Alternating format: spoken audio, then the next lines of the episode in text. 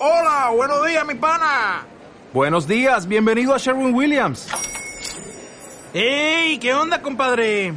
¿Qué onda? Ya tengo lista la pintura que ordenaste en el ProPlus app. Con más de 6.000 representantes en nuestras tiendas listos para atenderte en tu idioma y beneficios para contratistas que encontrarás en aliadopro.com. En Sherwin Williams somos el aliado del PRO.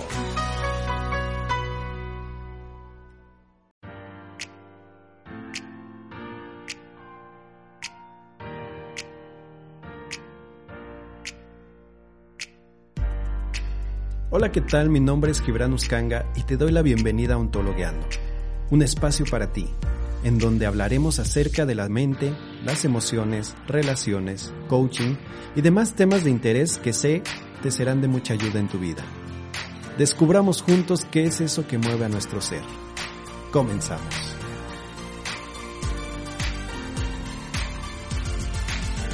Hola, ¿qué tal? Muy buenos días, buenas tardes o buenas noches. Sea la hora que sea en la que me estés escuchando. Te doy la bienvenida a un jueves más de Ontologueando. Así es, ya estamos en un jueves más de Ontologueando. Y hoy estoy muy contento porque el tema del cual vamos a hablar hoy es un tema que a mí me gusta mucho. Sin embargo, considero que tiene cierta complejidad. No es tan fácil de entenderlo. Y creo que en esa complejidad es que se ha vuelto muy metafísico y pareciera que es hablar de algo holístico y mágico y realmente creo que tiene unas bases muy tangibles y muy físicas en, el, en, temas de, del, entender de la mente y de, del entender de muchas situaciones complejas que vivimos día a día. Ya lo debieron haber leído en el, en el título, pero Así es, vamos a hablar acerca del merecimiento. ¿Qué creo yo que merezco? Y, repito, no quiero caer o no quiero que, lleguemos a, al juicio o a la conclusión de que esto tiene que ver con algo muy metafísico. No, vamos a hablarlo desde un tema más tangible, un tema más mental, psicológico porque ahí tiene sus bases y ahí podemos entender muchas de las cosas, del por qué suceden y, por qué vivimos muchas situaciones que, que vivimos en nuestro día a día, digo, valga la rebusnancia. Pero así es, creo yo que, que el, el, tema del merecimiento es un tema muy, muy profundo y que deberíamos estar trabajando y entendiendo y, y, y buscando comprender más profundamente, más allá, y, repito, porque, y, perdón que sea tan, tan insistente en este tema, pero es que lo veo tanto en, en, temas muy metafísicos que creo que se ha desvirtuado y creo que se ha perdido el verdadero sentido. No porque esté mal, ¿no? Sino creo que eh, se simplifica muy poco y, cuando en realidad es un tema un poco más complejo que requiere mucha más atención y, lo asocian o se asocia mucho con, con este, por ejemplo, el, repetir frases todos los días y yo merezco y yo merezco y yo merezco. Mm, eh, digo, no, no estoy diciendo que no funcione. A gente, a mucha gente le funcionará. Yo creo que funciona por las razones incorrectas. mientras unos lo asocian al algo más, más energético, más mágico, yo lo asocio a un tema más neurológico, más, más, más de, programar nuestro cerebro, de, de eh, el hecho lo, lo asocio como por ejemplo, imagínate que vas a comprar un coche y tienes en tu mente el coche que quieres comprar y el color que quieres comprar, un coche rojo a lo mejor, último modelo. No voy a decir marcas, pero imagínate que tienes ya visualizado tu coche. Sales a la calle y vas caminando y llama tu atención un coche rojo. Y luego vas al cine y estás en la plaza y en el estacionamiento ves ese coche rojo también. O vas por la calle y pasa justo frente a ti a lo mejor el modelo que tú quieres pero en otro color, pero es el coche que quieres. Esto tiene que ver con en dónde estás poniendo tu atención. En qué punto o en qué circunstancia o situación estás poniendo tu atención. En el momento en el que tú dices y, y, haces esa afirmación, ese, ese, ese hecho de decir quiero comprarme tal coche, tu cerebro se enfoca precisamente en eso. Y lo vas a ver en todos lados y lo vas a escuchar. vas a decir, ahí viene, ya escuché el coche. en todos lados y vas a ver anuncios. Y sobre todo hoy en día que la tecnología nos permite precisamente eso, mencionar que quieres un coche y al rato ya te aparece publicidad en todos lados de ese coche. Entonces, eh, no es nada mágico. Es simplemente que tu cerebro en ese momento recibió la información de lo que tú querías y enfoca toda su atención en esos estímulos el estímulo del coche, en observar los coches, en observar los colores de ese coche y en recordarte en todo momento que tú quieres ese coche. Entonces, teniendo esta motivación en mente, teniendo esta información presente, ¿qué pasa? Que toda tu energía y todas tus acciones van enfocadas en obtener ese resultado. Entonces dices, voy a trabajar y esto que me gane, me voy a ahorrar esa parte para comprar mi coche. Y así poco a poco vas juntando los el dinero, perdón, y se van juntando las, situaciones y las circunstancias. Y vas a asociar esa energía invertida, ese dinero obtenido en ese objetivo. Pero es porque tu cerebro y tu mente están enfocadas en ello. No es porque, digo, no, no es tanto porque el universo empiece a conspirar en tu favor. No, aquí hay un tema muy, muy eh, tangible y muy físico que, que, podemos observar y es que únicamente tu cerebro está enfocado en ello. Y el hecho de que lo obtengas o no tiene que ver con la causalidad, con, con, con el hecho de que todas tus acciones van a estar enfocadas en ese objetivo. Y, es ahí donde me causa un poco de, conflicto y de problema el tema, eh, eh, estos temas un poco más metafísicos. Em, porque siento que le quitan el valor a la, al esfuerzo humano, al esfuerzo, al, al trabajo que estás haciendo. No está mal, a mucha, a mucha gente le funciona. Yo durante un tiempo de mi vida fui muy hippie, muy metafísico y muy de esas ondas. Hoy ya no tanto. Pero bueno, nos estamos desviando un poco del tema. Porque quiero hablar del merecimiento. Creo que eh, precisamente antes de hablar del merecimiento quisiera tocar, tocar un tema profundo, un tema también delicado. Un tema que podríamos eh, catalogar como el contrario o lo opuesto a una sensación, a un sentimiento de merecimiento real. Y que creo que es la razón por la cual mucha gente en el mundo está viviendo situaciones complicadas, situaciones que podríamos llamar imperdonables o situaciones que ninguna persona podríamos decir merece o, debería estar viviendo. Llámese relaciones tóxicas, llámese estar en un trabajo que no me gusta, un, tener jefes abusivos o tener eh, familia que no, que no te apoya o estar en, en situaciones complicadas. ¿Por qué creo esto? Y bueno, ¿cuál es ese sentimiento? Ese sentimiento es el llamado o la llamada culpa, la culpabilidad.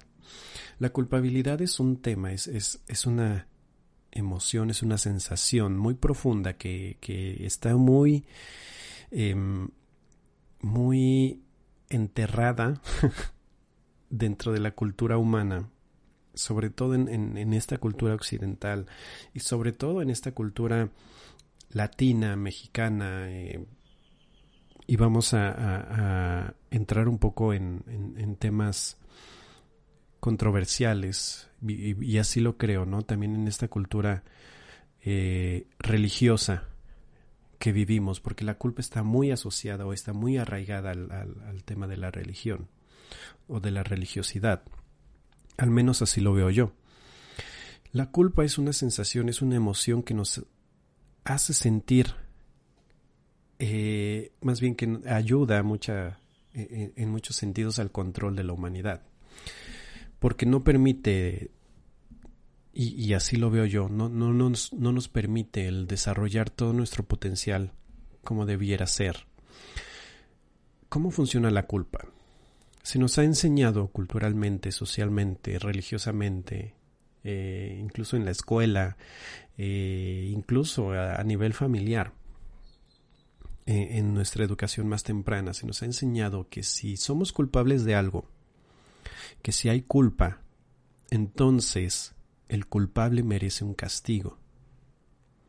Y ese castigo debe de ser equitativo al daño que se hizo, ¿no? Entonces, en ese sentido, y, la lógica que, que, yo aplico, que yo observo dentro, dentro de esta situación, es que tendemos o tenemos esa tendencia a aceptar como ya lo decía, situaciones que podríamos catalogar como imperdonables o que no deberíamos estar aceptando o estar viviendo, las aceptamos y las vivimos porque dentro de mí, dentro de nosotros, hay una parte que se siente culpable.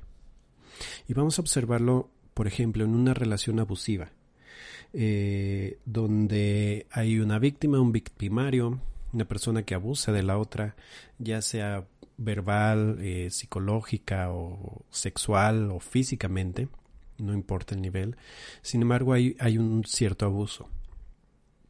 La lógica nos llevaría a preguntarnos, ok, ¿por qué no simplemente sales de ahí?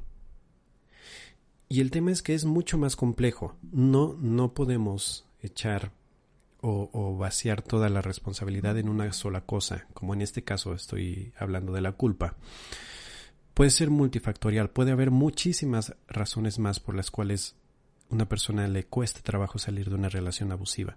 Sin embargo, creo que la culpa sí juega un papel importante. No es, eh, no lo es el todo, pero sí juega un papel importante y te voy a explicar por qué. Si yo siento que en algún momento, en algún, en algún aspecto de mi vida, soy culpable de algo, o asumí una culpa de algo, eh, entonces, como ya lo decía, nos enseñaron que merecemos castigo si somos culpables. Entonces viene ese pensamiento inconsciente de, ok, soy culpable, merezco castigo. Y si merezco castigo, entonces voy a aceptar cualquier situación en mi vida que inconscientemente me recuerde o me haga sentir que estoy pagando la culpa por eso o por aquello que yo me siento culpable. Y vamos a observarlo así. Imagínate a lo mejor un caso hipotético en el cual este eh, una persona de pequeño o de pequeña recibe eh, abuso de sus padres o de su padre o de su madre o de quien sea, algún familiar cercano y le dices que tú por tu culpa me arruinaste la vida y yo eh, dejé de estudiar por tenerte a ti o cosas así, ¿no? Estoy hablando de un caso hipotético.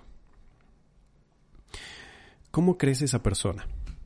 Crece sintiéndose culpable, sintiendo que no merece, sintiendo que por su culpa alguien tuvo que arruinar su vida. ¿Qué pasa? Que llega a cierta edad, conoce una persona, una persona encantadora hasta cierto punto, y se enamora y se deja llevar y empiezan una relación muy bonita. ¿Qué pasa? Que al poco tiempo la relación, todo lo bonito de esa relación se convierte en un tormento, en una pesadilla. Y hay golpes, hay abuso, hay gritos, hay de todo. Cosas que, como ya lo dije, no deberíamos permitir o aceptar, sin embargo se permiten y se aceptan. Entonces, ¿Qué pasa en la, en la mente de esta persona o qué pasa en parte de, de su entender de esta situación? Hay este proceso de culpabilidad. Híjole, yo le arruiné la vida a mis papás, o a mi mamá, o a mi papá, o sea quien sea. Entonces estoy permitiendo esto que arruine mi vida porque lo merezco, porque merezco este castigo. Y la persona se ata ahí, se mantiene en esa situación, porque una parte de su cerebro, una parte de sí mismo, inconsciente, le está diciendo Con esto estoy pagando la culpa de aquello que hice hace mucho tiempo, cuando yo ni siquiera nacía, ¿no? Y digo, esto es un caso hipotético, un caso que me estoy inventando en este momento. Sin embargo, sí hay situaciones así. Y también hay, eh, hay que entender que este proceso de la culpa afecta en todos los niveles, no nada más en situaciones, en esta situación hipotética que estoy hablando, también en situaciones más pequeñas. ¿Cuántas veces no hemos escuchado a una persona decir es que no estoy feliz en mi trabajo o no me pagan lo suficiente? Y, y, la pregunta es, bueno, ¿por qué no lo dejas? ¿Por qué no cambias de trabajo? Y dirán, no, pues es que es lo único que tengo ahorita y la situación está complicada y un montón de cosas, ¿no? Tal vez, si preguntamos, si vamos más profundo, podríamos llegar a la conclusión, si cuestionamos a esta persona y, y, y esta persona lo permite, tal vez podríamos encontrar que a lo mejor no se siente merecedora de algo mejor. Y tal vez encontremos que hay algo en lo que se siente culpable en su vida. Y dice, ok, es que yo en... hice algo malo, cometí un error gravísimo y esto que estoy viviendo ahorita me permite pagar, entre comillas, ese daño que hice. Entonces, por eso el nivel de importancia que yo le doy a este tema. Si quieres hablar de merecimiento, si quieres empezar a sentirte merecedor o merecedora de algo, tienes que empezar a perdonarte a ti mismo o a ti misma de cualquier cosa que tú creas que haya sido culpable. Porque aquí hay algo bien importante y bien valioso que debemos entender. La culpa no existe. La culpa es una forma, un castigo, una idea que surge para controlar. Sin embargo, la realidad es que la culpa no existe. Te voy a decir que sí existe. Existe la responsabilidad. Y ojo, son cosas muy distintas, porque no quiero que vayamos también ahí por la calle e irnos al otro extremo de decir es que la culpa no existe, puedes hacer lo que quieras. No. o una vez una persona me dijo, si la culpa no existe, entonces que liberen a todos los de la cárcel. No, no, no, no, no, no, no, no, no, no, no, no, no, no. No estoy diciendo eso. No nos vayamos a esos extremos. Lo que estoy diciendo es que la culpa como esta concepción de castigo y de que eres culpable y todo por tu culpa no existe y no debería de existir. Lo que sí existe es la responsabilidad debemos entender que en este universo, en este mundo, en esta sociedad, a todo lo que hacemos le corresponde una reacción. Por cada causa hay una reacción. Y esto lo podemos ver en física. es una de las leyes de la física. Como también lo podemos ver a nivel eh, sociocultural, a nivel emocional cualquier cosa que hagamos va a generar una reacción, una reacción emocional, una reacción física, una reacción en todos los niveles. Entonces, lo importante aquí es hacernos responsables de lo que hacemos, decimos, pensamos. Hacernos responsables de nuestra vida. Y en el momento en el que nos hacemos responsables de nuestra vida, nos hacemos verdaderamente merecedores de las cosas. No hay otra manera. Y en el momento en el que yo me hago responsable de mi vida, también le otorgo a las otras personas, a las personas en mi alrededor, la posibilidad de hacerse responsables también de su vida, de sus actos, de todo lo que les sucede. y dirás, a lo mejor, oye Gibran, pero ¿y si la otra persona no quiere hacerse responsable? Ni modo. Tú hazte responsable únicamente de lo que te corresponde. Hazte responsable de lo que es tuyo. Y si la otra persona no quiere hacerse responsable de lo que le corresponde, es problema de esa persona. Y esa persona tendrá que lidiar con sus propias consecuencias. Y tal vez una de las consecuencias es que tú te alejes de esa persona. que ya no la quieras cerca de tu vida. ¿Por qué? Porque es una persona que no te está aportando. Es una persona que al contrario, tal vez lo que esté haciendo es hacerte sentir culpable. Entonces, este, mejor aprende a asumir esa responsabilidad. Y de la misma manera aprende a otorgarle a las demás personas también esa responsabilidad. Para que entonces tú y todos puedan vivir también en libertad. Creo que eh, el tema de asumir la responsabilidad nos hace también vivir en libertad libres de culpas, libres de cuestionamientos, más bien libres de juicios, porque la culpa nos lleva al juicio. Y juicios como es que soy malo, es que no hice bien esto, es que me equivoqué en lo otro, es que eh, sobre todo esos juicios negativos que no hacen nada positivo por nosotros, nada constructivo por nuestras vidas. Por eso es importante para mí eh, eh, este tema de dejar las culpas de lado, dejar las culpas atrás, dejar de utilizar incluso esa palabra si es posible. Ustedes saben que yo hablo mucho del lenguaje y de cómo utilizamos nuestro lenguaje. Eh, y la manera en la que te hablas a ti mismo o a ti misma influye mucho en la calidad de vida que vas a tener o que decides tener.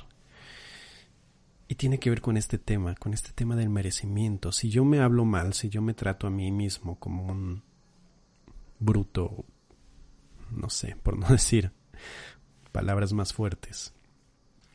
Pero si yo me trato de esa manera, ¿qué cosas crees que voy a aceptar en mi vida? ¿Que voy a permitir que lleguen y que pasen? Cosas que me recuerden y reafirmen precisamente esa idea.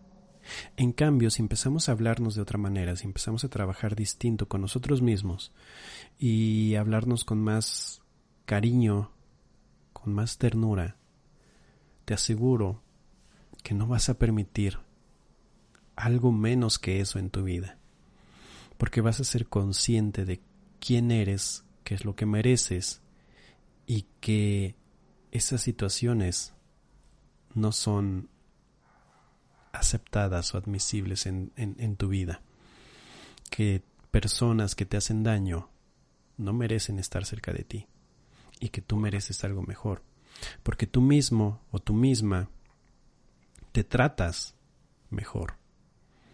Por eso la importancia del lenguaje y de cómo nos hablamos. Por eso la importancia de, quitar esa palabra, esa, esa culpabilidad. Por eso la importancia de perdonarte, de trabajar profundo en el perdón, de trabajar profundo en la aceptación, de entender que las cosas así son, que no hay culpas, que puedes asumir tu responsabilidad de las cosas. Eso sí, eso es indudable y eso te recomiendo que lo hagas. Pero no asumas de más. La culpa es asumir cosas de más, cosas que no te corresponden.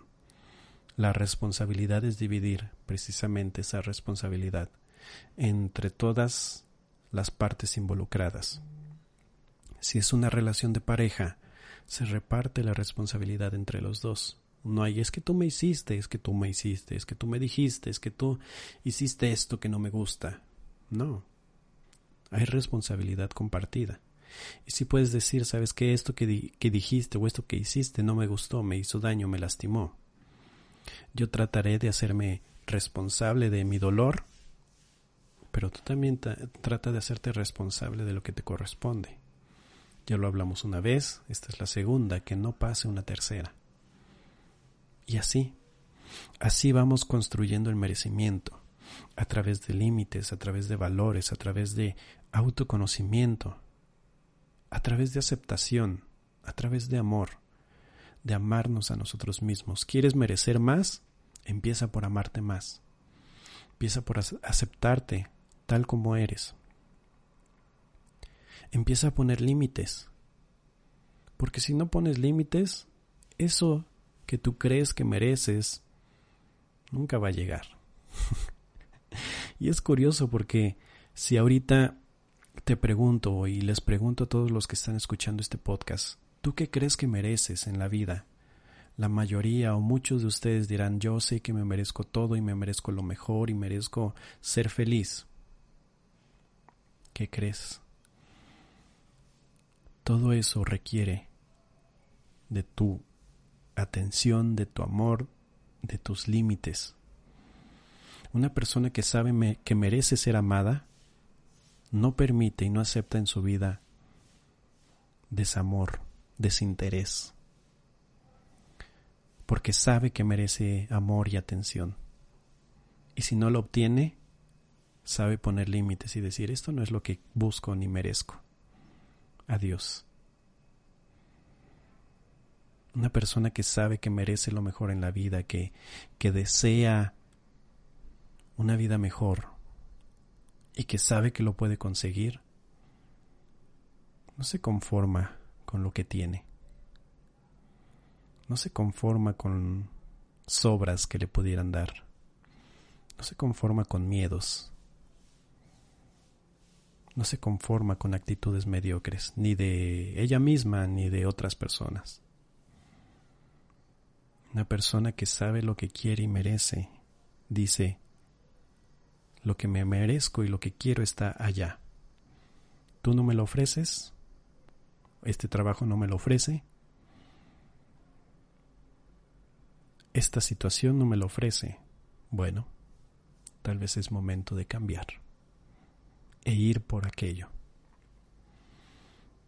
Y vuelvo a lo mismo, y aquí es donde, donde quiero hacer esa, esa mayor distinción. No es hablar de un tema muy metafísico, porque mucha gente, y lo he visto y lo, lo he observado, y es ahí en donde está mi mayor queja, se queda nada más con decretar, es que yo me merezco, yo me merezco. Lo vimos hace poco y hasta lo hicimos meme, ¿no? Merezco una casa, merezco no sé qué, merezco lo otro. Y sí, no estoy diciendo que no, pero requiere trabajo, requiere un trabajo personal profundo, amor propio, aceptación y echarle ganas, enfocar toda tu energía en alcanzar eso que quieres y mereces. Eso, eso requiere el verdadero merecimiento.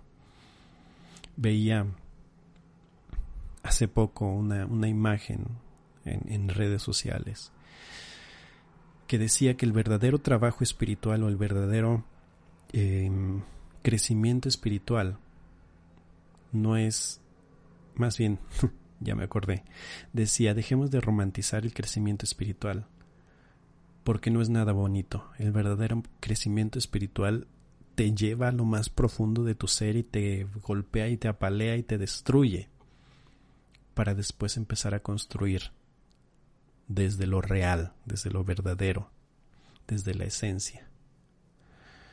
Y así aplica también con esto. Si quieres trabajar en merecimiento y empezar a obtener todo aquello que crees verdaderamente que mereces, empieza a trabajar el perdón, deja la culpabilidad y el victimismo atrás, empieza a trabajar en ti mismo, en ti misma, el amor propio, autoestima, límites, límites bien claros, bien presentes. Empieza a trabajar la disciplina